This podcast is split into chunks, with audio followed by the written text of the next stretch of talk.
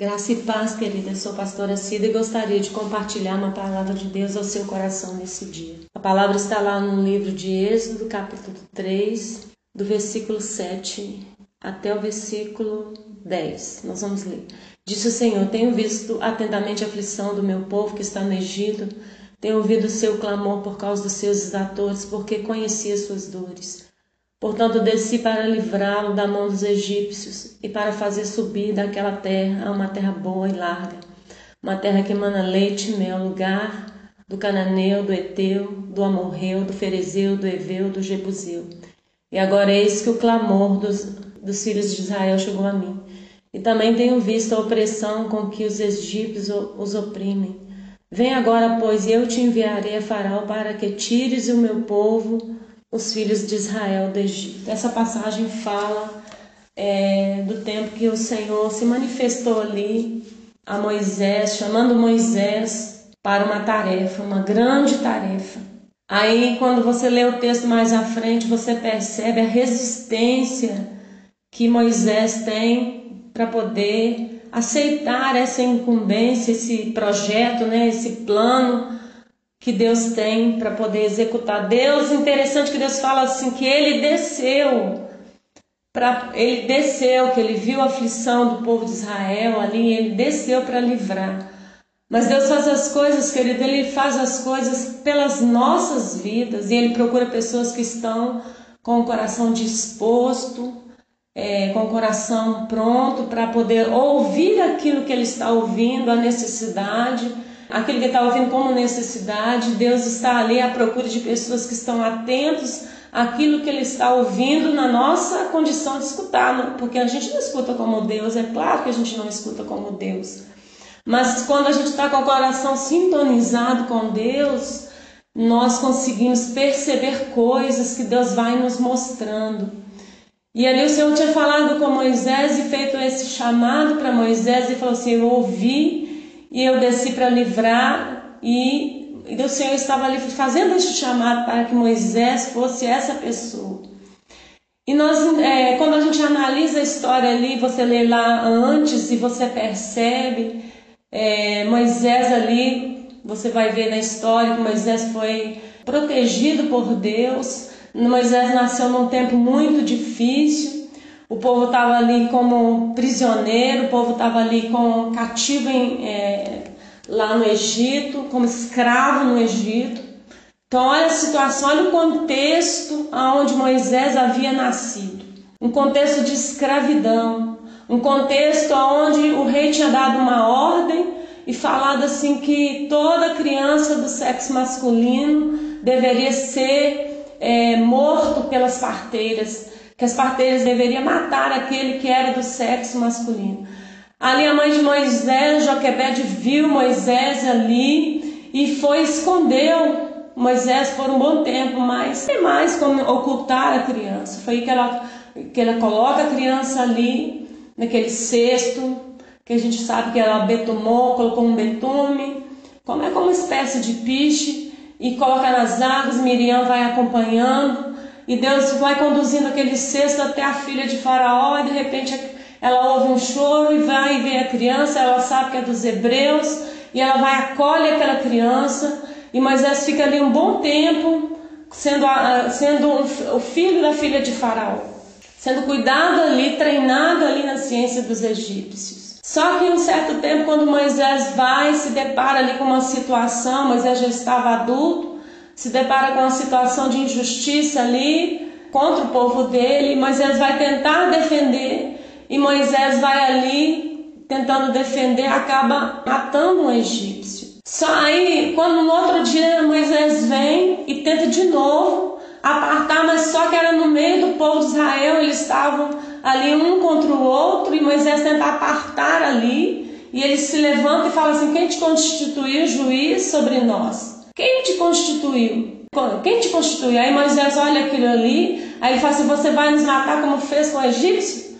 Aí ele fica com medo e ele vai e foge do Egito. E aí Moisés fica um bom tempo fora, um bom tempo fora, e ele vai se depara com as filhas de Jetro, e ele vai dar ali, ajuda elas da água para o rebanho, e Jetro chama ele para a casa dele e vai morar ali com Jetro, fica ali mais 40 anos ali com Jetro. Ele casa com uma das filhas de Jetro.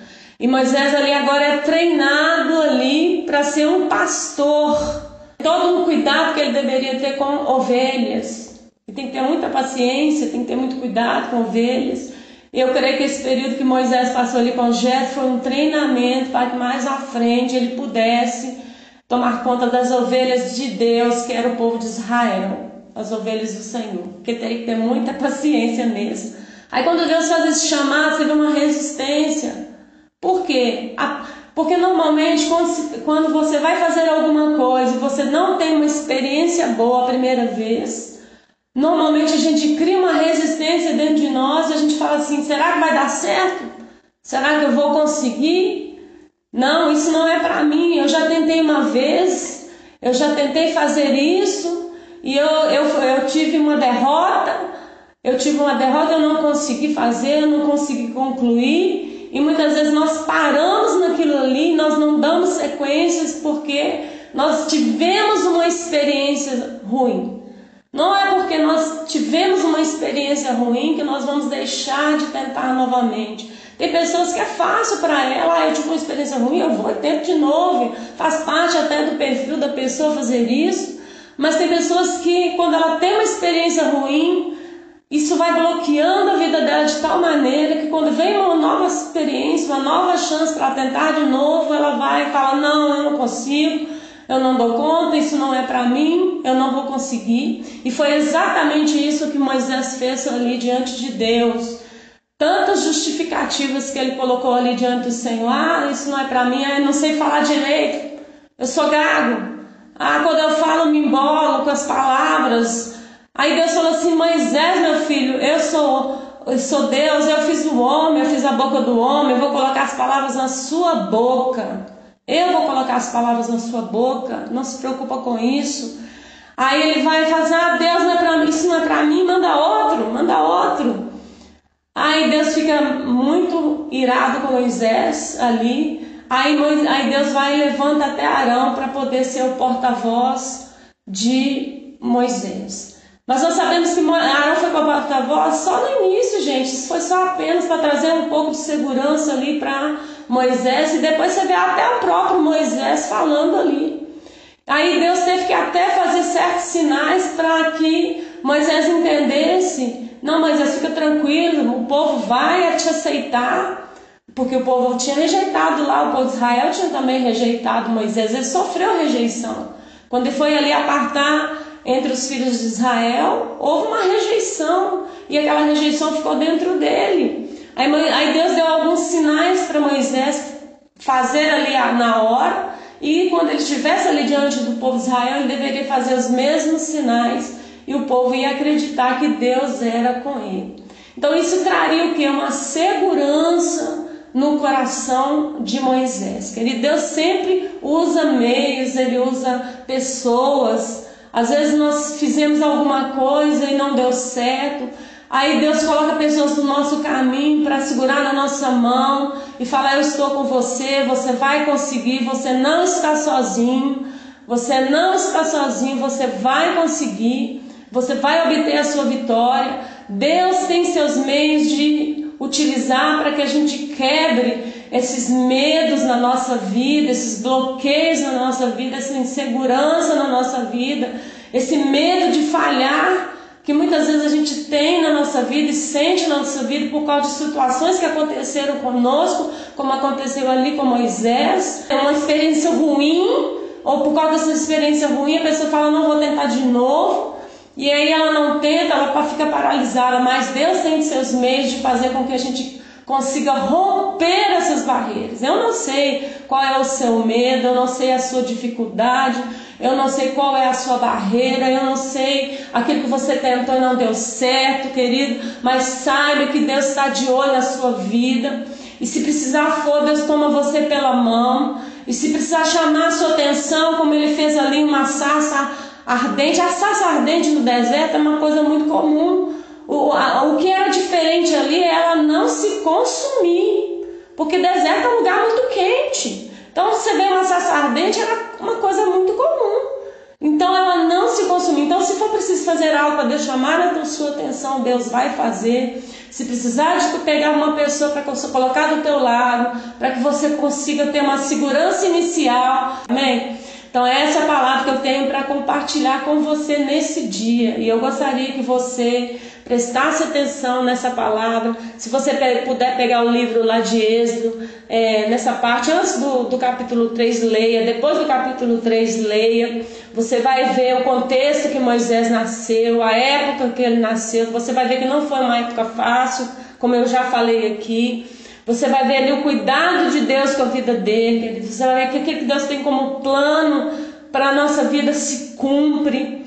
Nós precisamos acreditar, nós precisamos confiar nisso. E se nesse percurso da nossa vida houve barreira, dificuldade, obstáculo, saiba que Deus pode te remover isso, Deus pode nos levantar, nos erguer e nos colocar, nos alinhar de novo e colocar nos trilhos. Se nós sairmos fora dos trilhos, Deus pode nos colocar nos trilhos de novo.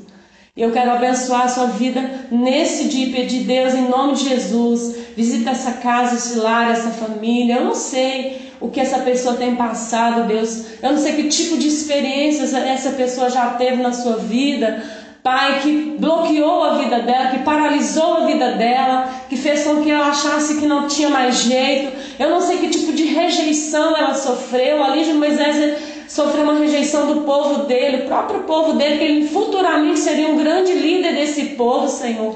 Isso precisou ser curado, precisou ser sarado. E a minha oração é que o Senhor entre nessa casa e cure os corações nessa hora. Cura, Senhor, o coração dessa pessoa, cura as emoções. Talvez a pessoa está com suas emoções feridas, destroçadas por coisas que ela passou e não deu certo. Talvez ela tentou um negócio, Deus, e foi frustrante na vida dela. Senhor, talvez ela tenha o dom para isso, mas por causa de uma falha, ela não tem coragem de começar de novo, recomeçar. A minha oração é que ela tenha coragem, Senhor, nessa hora, para recomeçar, meu Deus, em nome de Jesus.